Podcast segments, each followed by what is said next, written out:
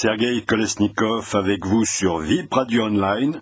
Voici le billet numéro 14 du 3 juin 2023. Euh, Commentaire sur la parade du 9 mai.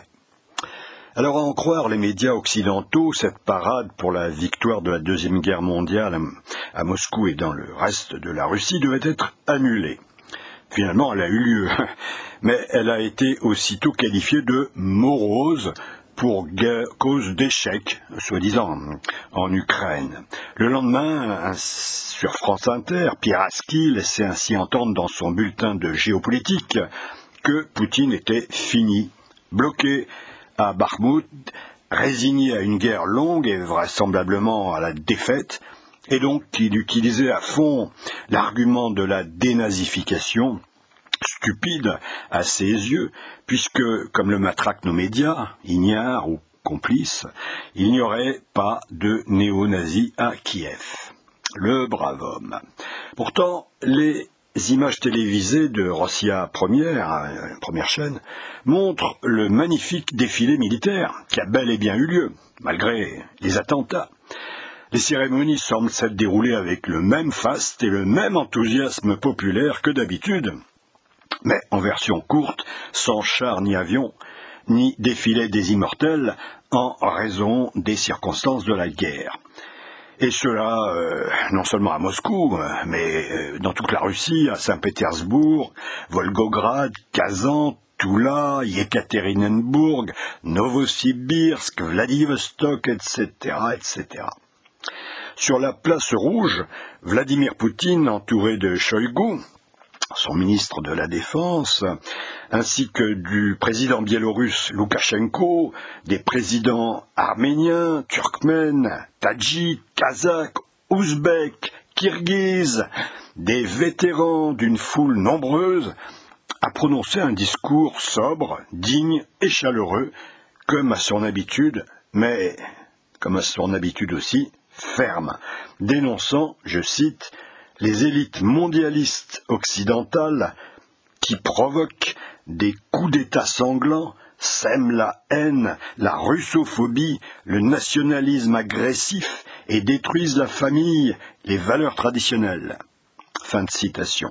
La veille, le 8 mai, euh, il y avait à la télévision un concert patriotique euh, à Moscou avec les stars de la chanson russe et les visages des immortels, les, photos des grands-parents tués à la guerre, projetées sur scène, ça, ça avait de la gueule. Et faut dire, ça change de la guimauve et de la langue de bois occidentale, des pitreries de Scholz, qui invitait le même jour à Strasbourg pour la journée de l'Europe, a appelé l'UE à ne pas se laisser intimider par Vladimir Poutine si c'était une citation, ou bien des, ça nous change aussi des images télévisées de Macron qui le 8 mai a déposé une gerbe à l'arc de triomphe seul et muré dans son narcissisme. Rappelons que c'est Staline qui a insisté pour que la reddition allemande, qui avait été signée le 7 mai à Reims, avec des généraux peu connus, le soit officiellement à Berlin le 8. Alors ça sera signé à 22h43 et donc finalement le 9, 0h43, heure de Moscou, avec les deux heures de décalage horaire. En présence de Keitel et de Zhukov, les deux grands adversaires. Eh oui, parce que les Russes ont payé de 27 millions de morts leur victoire sur les nazis, qu'ils appellent la Grande Guerre patriotique. Il y a de quoi. Hein dont 11 euh, millions de pertes militaires, contre plus de 5 millions du côté allemand, et 0,3 côté américain. En Europe, bah oui, parce que ça, il n'y a que jamais eu que 300 000 djihadistes tués. En Europe, en 1945, l'opinion publique euh, savait bien, mm, aux trois quarts, que c'était l'armée rouge qui avait vaincu Hitler. Mais quelques décennies plus tard, avec l'aide d'Hollywood, on pensera que ce sont les États-Unis. Les États-Unis euh, ont effectivement fourni un effort de guerre industriel sans précédent et se sont remarquablement battus dans la guerre du Pacifique contre le Japon. Et ils vont ensuite nous protéger pendant la guerre froide contre l'invasion rampante du communisme, qui lui aura fait 100 millions de morts. Et on peut dire que Michel Sardou a eu raison de chanter Si les ricains n'étaient pas là en 1967. Et paradoxalement, c'est justement en raison de l'anticommunisme américain que la jeunesse estudiantine d'Europe, qui était droguée au marxisme dans les années 60, allait vomir les USA en mai 68. À cause de la guerre du Vietnam, on parlait de l'impérialisme américain, eh oui, parce qu'elle croyait naïvement, cette jeunesse, au romantisme de 1917. Elle croyait à Mao Tse-tung, elle croyait à Ho Chi Minh ou Fidel Castro. Eh oui, ainsi va le monde. Aujourd'hui, euh, les baby boomers ou leurs enfants sont au pouvoir. Ainsi, justement, l'ancien trotskiste Pierre Aski, que j'ai cité au début de ma chronique, et qui avait été recruté en 1981, au hasard, par Serge Julie à la Libération, eh ben, il est aujourd'hui à France Inter. Ils sont revenus, tous ces boomers, à un atlantisme forcené, avec la même incapacité de discernement. Comme André Glucksmann, à son âme, un ancien maoïste de la gauche prolétarienne qui va finalement applaudir à l'écrasement de l'Irak sous les bombes américaines en 2003. Et tous ces boomers et leurs progénitures libéralo, marxo, progressistes se retrouvent aujourd'hui à gérer l'idéologie post-socialiste dominante du pouvoir, à forte tendance politcorrecte, voire carrément woke, eux qui ont la parole maintenant, eh bien, ils ont totalement supprimé la liberté d'expression pour n'inviter sur les plateaux médiatiques que les ténors de la pensée unique, et ils relaient inlassablement l'idée de la fin de l'histoire de Fukuyama. Un seul chemin, une seule vérité, celle de l'Amérique. C'est-à-dire exactement l'inverse de ce qu'ils racontaient quand ils avaient 20 ans. Bon, ils sont donc pas, beaucoup améliorés. Les autres pays euh, ne peuvent être donc dans cette vision que des dictatures, bref, des, des monstres de l'empire du mal. Tous ces gens sont pourtant bardés de diplômes, tous ces journalistes ou ces pseudo-intellos. Bah, c'est sans doute que comme pour le vin, il doit y avoir de mauvaises années. Bon, revenons à la victoire. Le président Zelensky a donc décidé en, 2023 que l'Ukraine ne fêterait plus la victoire sur les nazis le 9, mais le 8 mai, comme l'Occident. Bon, à vrai dire, c'était déjà le cap du président Poroshenko, qui, dans la lignée des lois de désoviétisation de 2015, voulait se démarquer de l'ancienne URSS et de sa grande guerre patriotique en fêtant un simple jour de la mémoire. Eh, oui, nous allons le voir, c'est la mémoire qui est au cœur de cette question, et non pas deux heures de décalage horaire.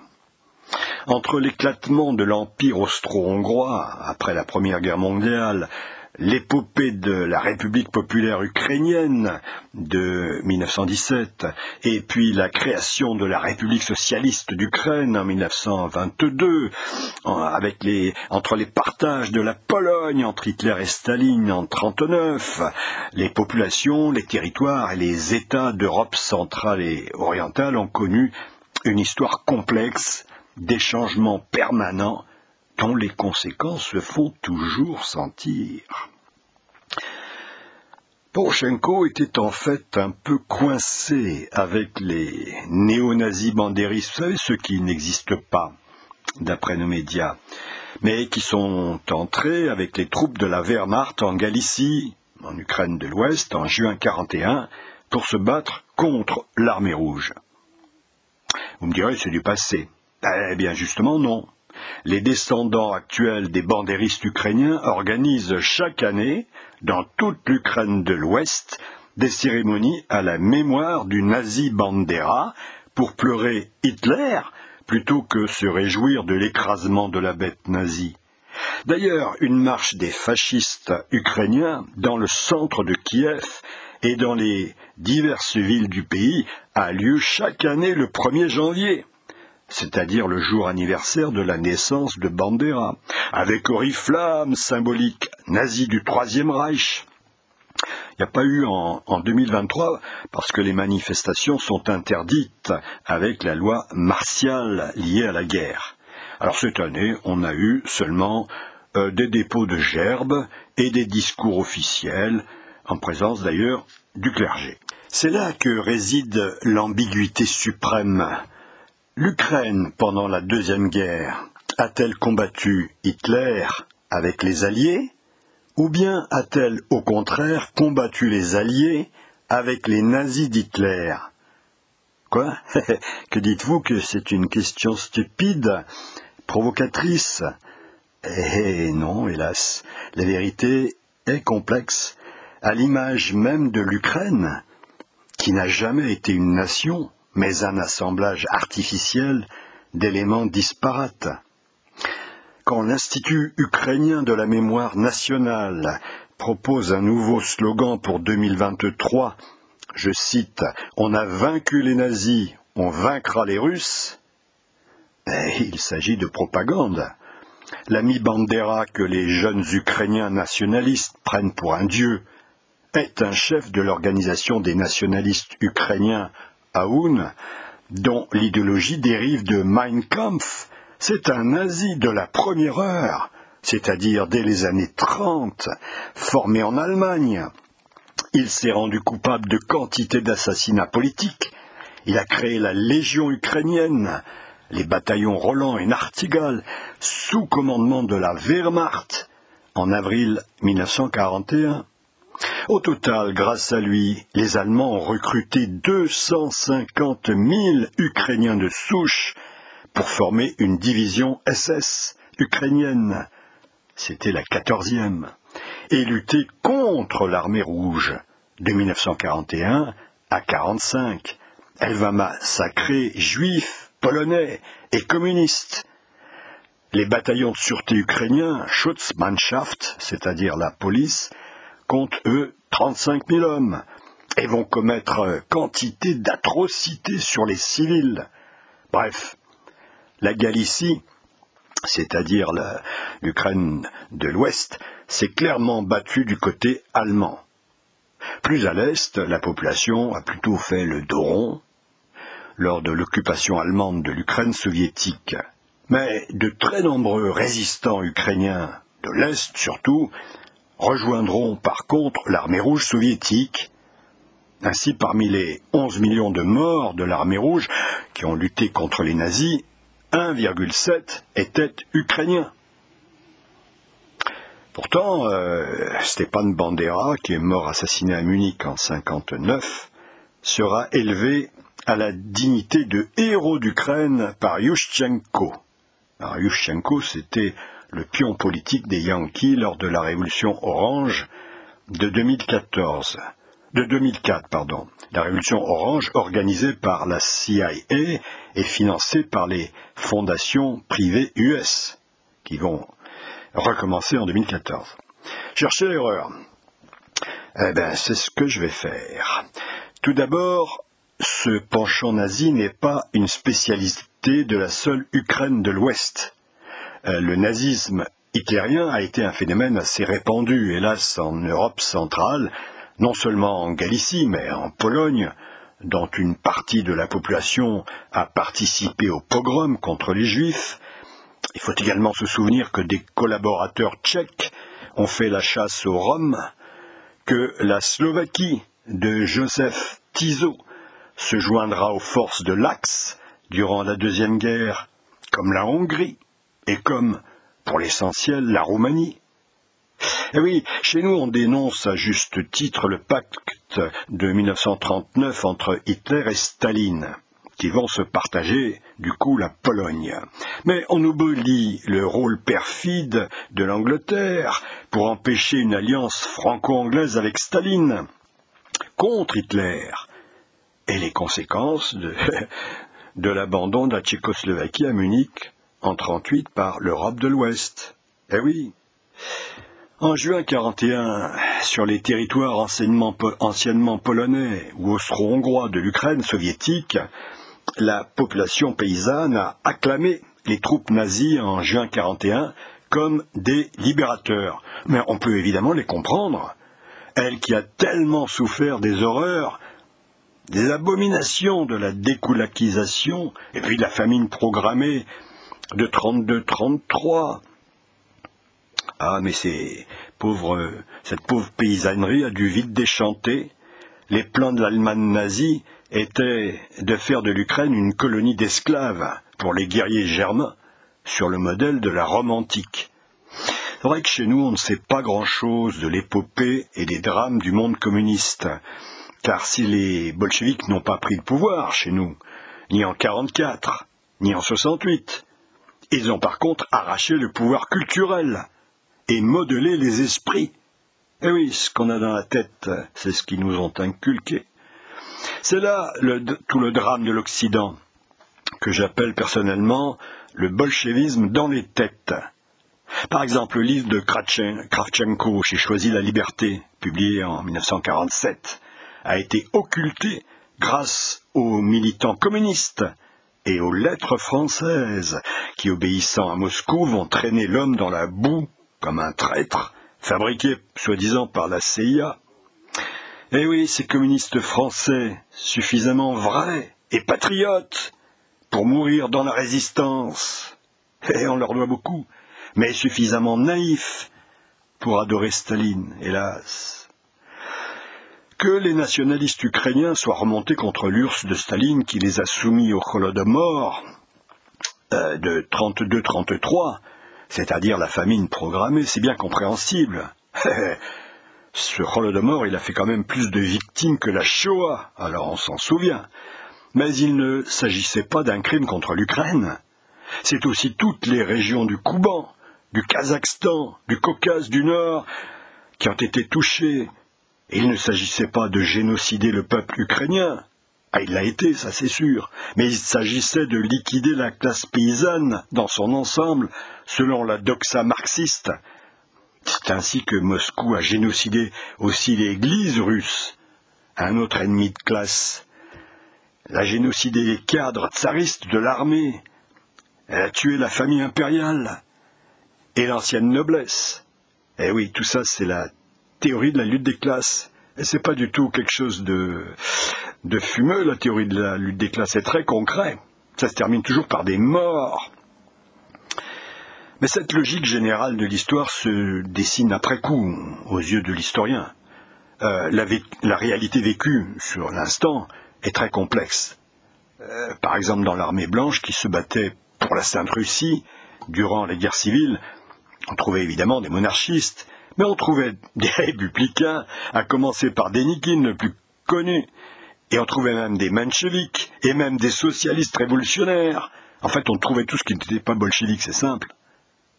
De même, durant la Deuxième Guerre mondiale, dès les années 30, euh, même si on ne savait pas grand-chose des horreurs du régime, plus personne en Russie ne croyait aux slogans révolutionnaires des bolcheviks, et la plupart des combattants de l'armée rouge ont donné leur vie pour leur patrie, pour la Russie, pour la Rodina, et non pas pour Staline. Ainsi, sur plus de plus de 4 millions d'Ukrainiens ont combattu dans les rangs d'armée rouge. Cette armée qui a fraternisé à Berlin avec les Jais de l'oncle Sam. Et c'est pourquoi l'Ukraine se retrouvera du côté des vainqueurs à Nuremberg. Elle n'a pas du côté des vaincus. On comprend mieux, alors, pourquoi les Ukrainiens de l'Est sont attachés au ruban de Saint-Georges, qui symbolise les souffrances du combat victorieux contre Hitler, 27 millions de morts, je vous rappelle. Et à la date du 9 mai 1945, où Zhukov fait signer à Keitel sa capitulation. Et pourquoi le régime actuel de Kiev, c'est-à-dire l'Ukraine de l'Ouest, n'en veut pas?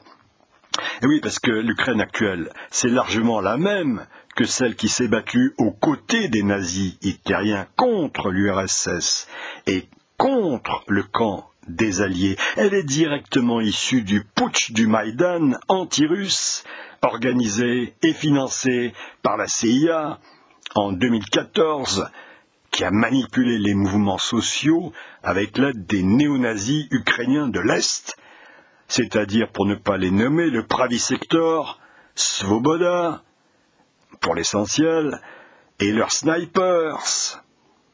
Dès la prise du pouvoir, ça va être la mise en place d'un régime policier à tendance totalitaire. Quoi, les Américains font ça? Ben oui, mais ils s'en foutent des Ukrainiens. Ce qui les intéresse, c'est d'affaiblir la Russie. Alors, ce régime policier va interdire la langue russe, va interdire le ruban de Saint-Georges, va supprimer la liberté des médias et des partis d'opposition, va mettre en place une pseudo-justice de dictature, va installer la terreur partout avec les bataillons de sûreté. On vous embastille, on vous torture pour moins euh, pour n'importe quoi, et va réécrire les programmes scolaires, etc. C'est justement ça qui a mis le feu aux poudres, allumant partout les émeutes de 2014 à Odessa.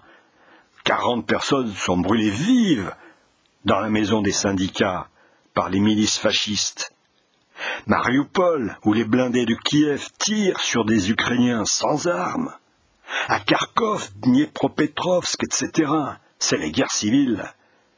Eh oui, la population de l'Est a été ulcérée, enfin de l'Est et centrale aussi, de voir les bandéristes aux commandes et les Ukrainiens de l'Est soumis à l'apartheid de Kiev. Le problème, ce n'est donc pas le nationalisme de Bandera, mais bel et bien son fascisme. Après le coup d'État de 2014, la présence des chefs fascistes au pouvoir, euh, le tiers des ministres quand même, hein, dont la défense et l'intérieur, et dans l'armée, va politiquement gêner Poroshenko, qui cherche à s'en débarrasser pour afficher une image libérale, propre à attirer les capitaux et le soutien de l'Union européenne en fêtant donc dès 2015 la victoire sur les nazis le 8 et non le 9. Alors les rubans de Saint-Georges deviennent interdits, sont remplacés par des coquelicots anglo-saxons.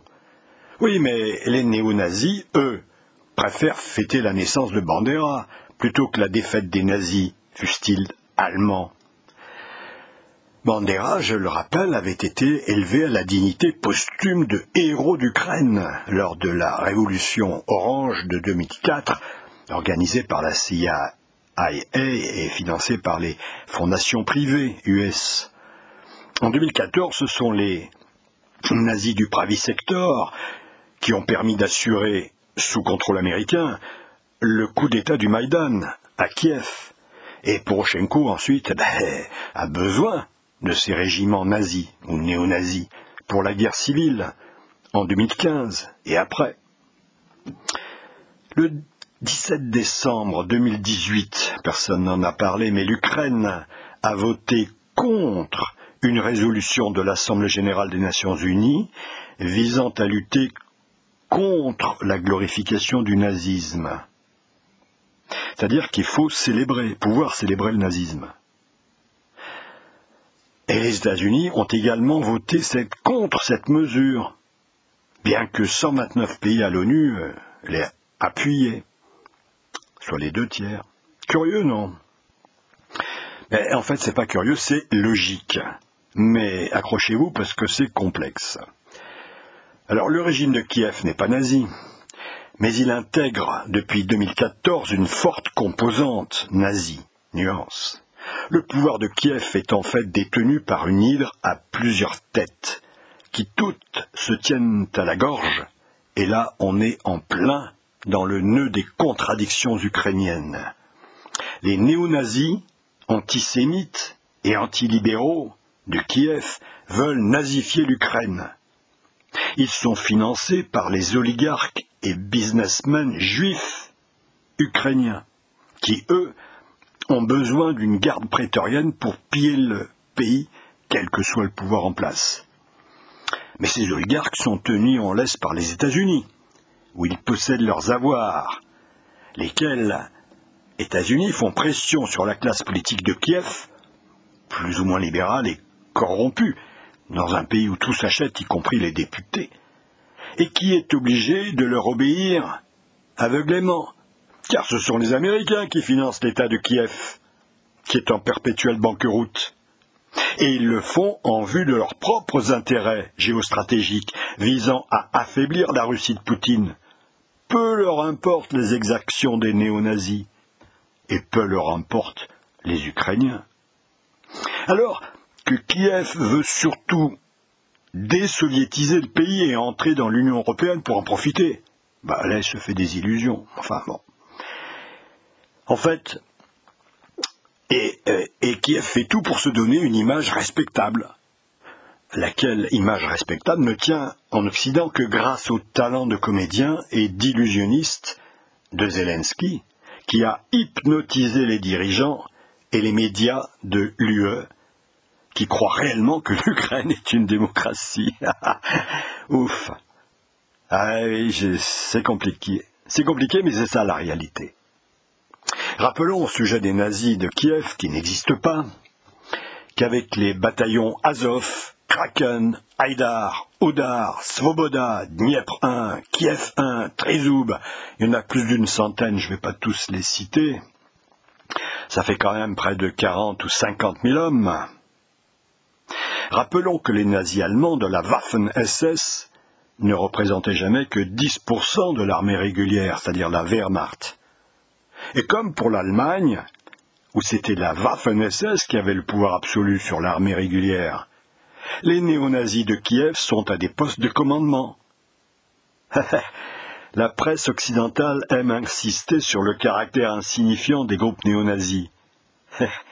Mais sans, sans les groupuscules néo-nazis, pas de putsch du Maïdan, pas de reprise en main des émeutes des grandes villes de l'Est, qui se sont soulevés contre le pouvoir fascisant et policier issu du coup d'État à Kiev, pas non plus de génocide du, bon, du Donbass, finalement rien quoi, pas de guerre d'Ukraine. et mieux encore, cela permet à Kiev de rejeter sur les Russes les crimes de guerre des néo-nazis ukrainiens. Eh oui, puisqu'ils n'existent pas. Ce sont eux, évidemment, les néo-nazis, qui sont, sont rendus coupables des crimes de guerre ukrainiens que ce soit le MH17, que ce soit les massacres de Boutcha, ou du théâtre de Mariupol, etc., etc. Bah oui, c'est dans leur intérêt, pour isoler diplomatiquement Moscou et demander des armes à l'Occident. Et ça a très bien marché. En revanche, jamais un Ukrainien, un Russe, un Français, bref un homme normal, et non une bête comme ces nazis tatoué de swastika et de symboles hitlériens et complètement défoncé euh, et drogué comme les nazis de Hitler, n'aurait pu se rendre coupable de ces crimes qui ressemblent trait pour trait à Oradour-sur-Glane, perpétré le 10 juin 1944 par la division Das Reich, qui est exactement l'idole des néo-nazis ukrainiens, et il ne s'en cache pas. Aujourd'hui, ces néo-nazis ukrainiens de Galicie sont devenus embarrassants pour Washington avec les présidentielles de 2024, parce que Biden est déjà entré en campagne pour se succéder à lui-même. Et, comme on dit là-bas, finir le job. Et Zelensky, euh, qui est en perte de vitesse accélérée auprès de ses alliés otaniens, je vous renvoie à mon audioblog numéro 13, Zelensky commence à prendre ses distances avec eux bien qu'il en ait toujours besoin, sur les champs de bataille. Du moins ceux qui sont encore vivants, quoi, parce que il y a eu une effroyable saignée euh, que l'artillerie russe a produite dans leur rang. Alors Kiev, pour faire comme le monde libre, dit Zelensky, euh, fêtera la victoire sur les nazis le 8 mai. Bref, la situation du président ukrainien, déjà bien difficile, est devenue carrément intenable, d'où sa tournée des popotes au Vatican et puis dans l'UE vers le milieu du mois de mai 2023, d'où la vague des attentats terroristes en Russie avec des mini-drones, signe d'un pouvoir aux abois, car dans les faits la partie est perdue pour Kiev, face à Moscou qui est en train de laminer méthodiquement la troisième armée otano-kievienne, qui n'a déjà même plus de munitions Oh, l'OTAN le sait très bien. Pour l'OTAN, il s'agit simplement de pas trop perdre la face. Joseph Borrell, le chef de la diplomatie européenne, a avoué le 5 mai 23 à Euronews je cite, Si nous arrêtons d'aider l'Ukraine, la guerre s'arrêtera en quelques jours. Euh, ça passe mal à Kiev, où Mikhailo Podolyak, le conseiller de Zelensky, réitère le danger que représente Poutine pour l'UE. Bah oui, rappelez-vous que Poutine, c'est Hitler. Il va envahir l'Europe. Il y aura des risques d'attentats et d'invasion en cas d'arrêt de livraison d'armes et de dollars. Il y aura surtout plus de pouvoir à Kiev des néo-nazis. La traduction en novlangue par les journalistes occidentaux de cette propagande qu'ils prennent pour argent comptant est tellement idiote qu'elle en devient franchement divertissante. Voilà, ils disent la Russie a perdu la guerre, l'Ukraine va gagner. Sur le terrain, pourtant, euh, l'armée russe avance constamment. Elle grignote, elle grignote, elle grignote, comme Pétain pendant la guerre de 14, et consolide ses arrières par des fortifications infranchissables, et Bakhmut aura joué le sinistre rôle de hachoir à viande. Eh oui Venez, l'armée ukrainienne, et on vous pilonne. Les pauvres bougres ukrainiens ont été envoyés non-stop par Washington et Kiev. Bakhmut est tenu à 95% par Wagner ce qui en Occident s'appelle un contrôle partiel.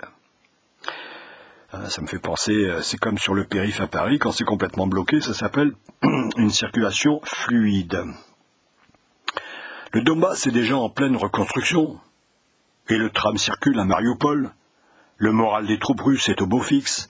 L'offensive est prête pour une défaite totale du régime Zelensky et pour la partition finale d'une Ukraine qui n'aura jamais existé. Elle aurait pu s'il n'y avait pas eu Zelensky. Pendant ce temps, Biden, Scholz, Macron Ursula von der Leyen, qui vivent dans une planète virtuelle, parlent d'aider Kiev jusqu'à la victoire totale de l'Ukraine. Voilà donc l'enjeu mémoriel qui se cache derrière cette bataille de date, apparemment insignifiante, Aujourd'hui, le triple but de Poutine, c'est dénazifier l'Ukraine, la démilitariser, empêcher surtout le cauchemar euh, d'une Ukraine dans l'OTAN avec des missiles nucléaires pointés sur Moscou, exactement comme Kennedy avait refusé les missiles soviétiques de Cuba pointés sur Washington en 62. Et euh, enfin, troisièmement, libérer les populations russes ou pro-russes d'Ukraine de l'Est. Et tous ces objectifs sont quasiment atteints. Donc il a, il agit à la manière, à sa manière évidemment, d'un ex-dirigeant du KGB. C'est une manière assez brutale.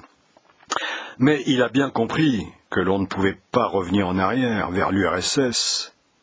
Celui qui ne regrette pas l'Union soviétique n'a pas de cœur, dit-il, mais celui qui veut y revenir n'a pas de raison.